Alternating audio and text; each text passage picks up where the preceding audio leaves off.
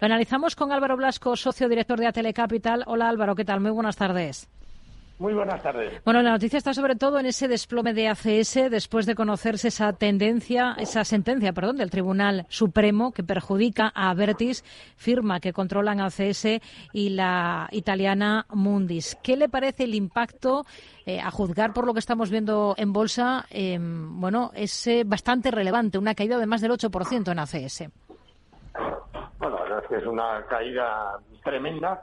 Eh, es cierto que en la cuenta de resultados esto no tiene ninguna incidencia, pero también es cierto que la compañía contaba eh, con que la decisión del Supremo en cuanto a este contencioso eh, que iba a ser muchísimo más positivo. Pensaba que estábamos hablando de, muchos, de varios miles de millones, ¿no? Y frente a eso recibir un acuerdo para 32 millones 900, pues realmente eh, la diferencia es muy fuerte. Esto lo que hace es mermar la capacidad de, inversión y de crecimiento de, de Avertis, con el que, eh, bueno, el castigo tiene cierto sentido en estos momentos. Mm.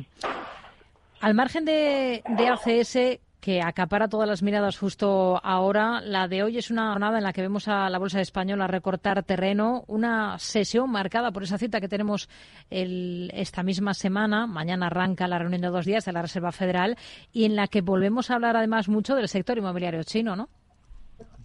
Eh, pues sí, eh, la verdad es que yo creo que son las dos grandes eh, o las dos principales noticias de la, de la semana. Indudablemente el sector inmobiliario chino eh, sabemos todos que está pasando por muchísimas dificultades, aunque nos hemos quedado con el nombre de Evergrande.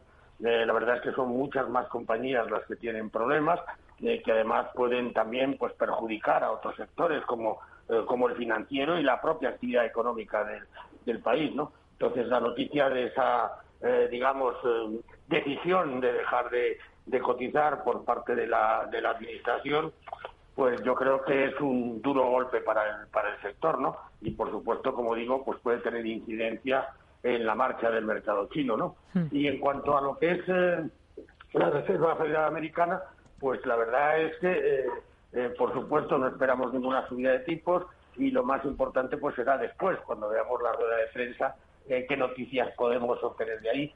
De todas maneras, yo creo que los mercados ya han tomado conciencia de que las pretensiones o que la, la, la, idea de que los tipos iban a bajar a partir de marzo, abril o mayo eh, está bastante lejana de la realidad y que será a lo largo del verano o después del verano cuando hmm. realmente eh, veremos bajadas.